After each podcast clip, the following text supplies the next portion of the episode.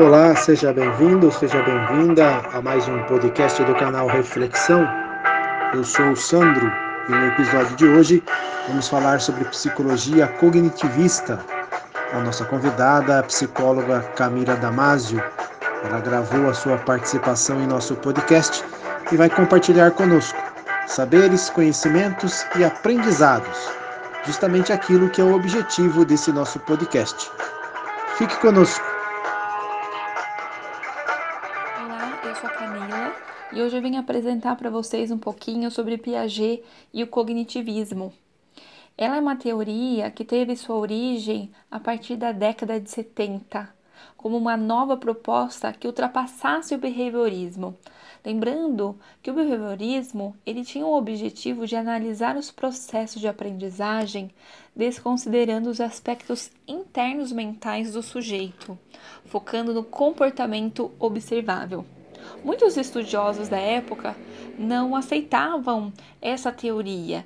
Então, é, Piaget, Vygotsky e Brunet fundaram a teoria cognitivista, no qual eles estudam a mente humana, o seu processo de aprendizagem, né? O ato de conhecer como o homem desenvolve seu conhecimento acerca do mundo.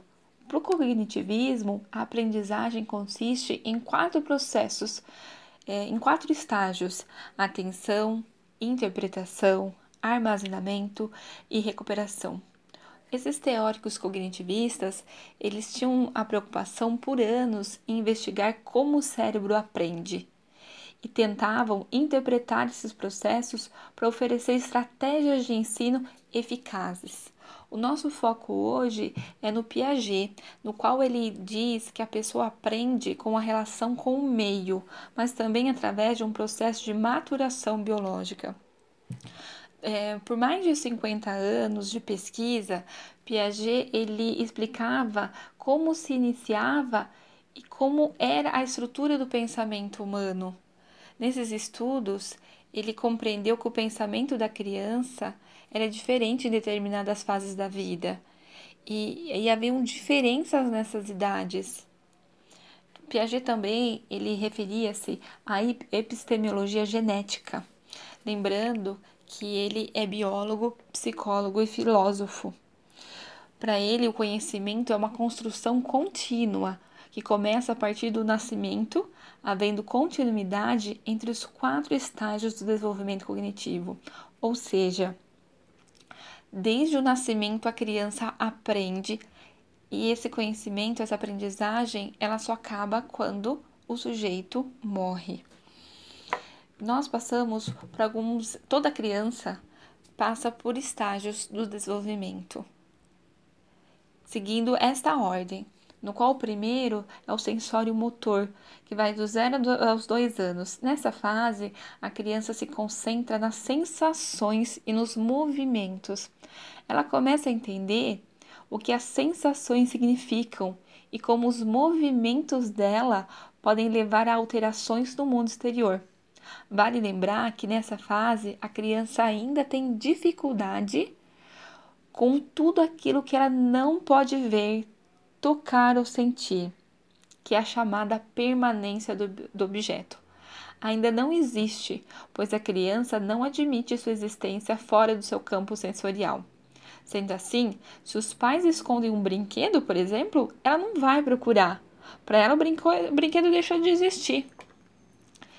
Então, por isso que é sempre legal, nessa fase, trabalhar é, as sensações, os cinco sentidos, né? E dizem até que tem um sexto sentido aí da criança.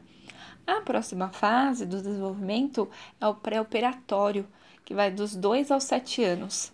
Esse estágio ele se inicia com a capacidade de pensamento representativo, ou seja, a criança começa a gerar representações da realidade no próprio pensamento. É isso que possibilita a aprendizagem da fala, começa bem mais cedo, mas se desenvolve mais rapidamente aqui. E as brincadeiras de faz de conta. Então, estimula a criança com músicas, brincar de faz de conta.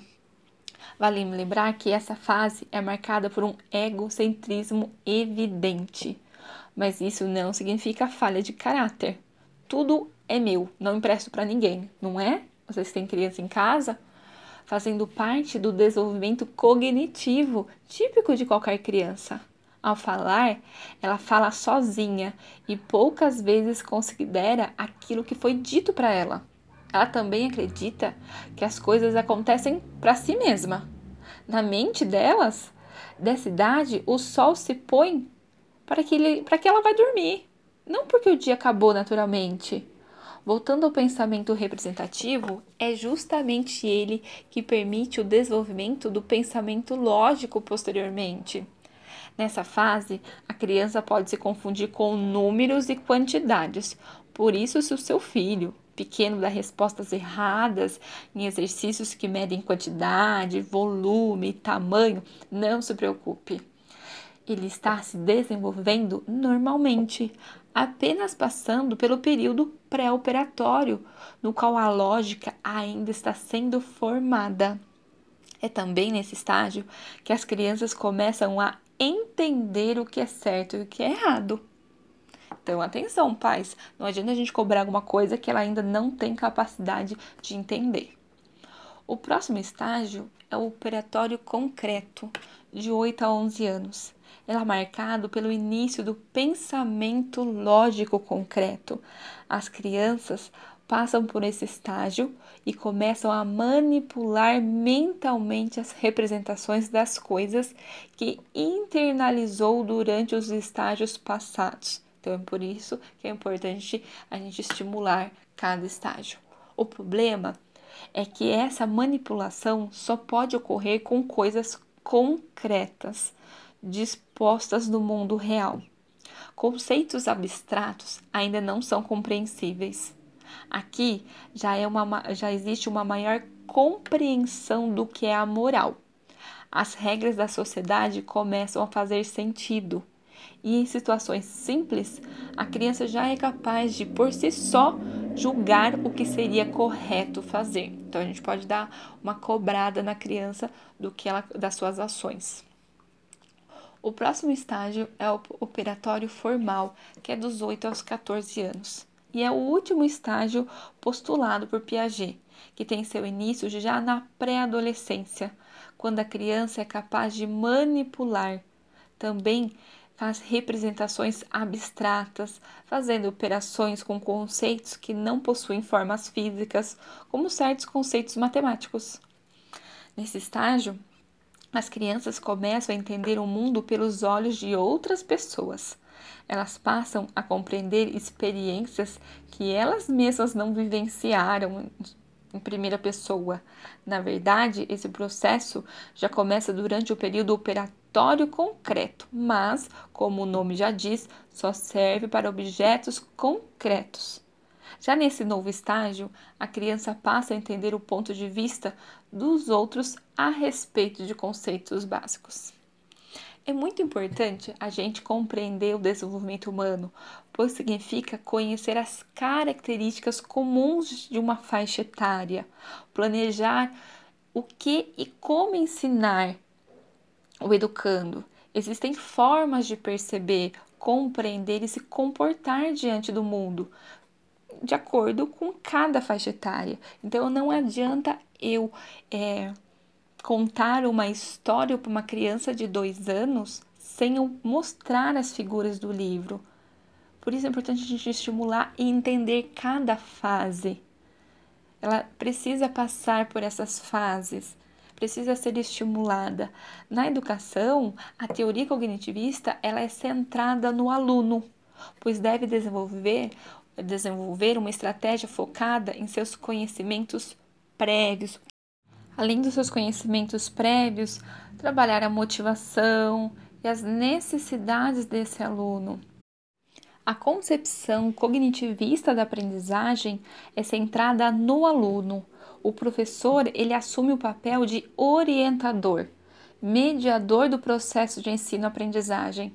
O erro não é concebido como um ato de punição, ele é visto como parte do processo e o modo pelo qual o professor pode verificar como os alunos estão aprendendo os conteúdos estudados.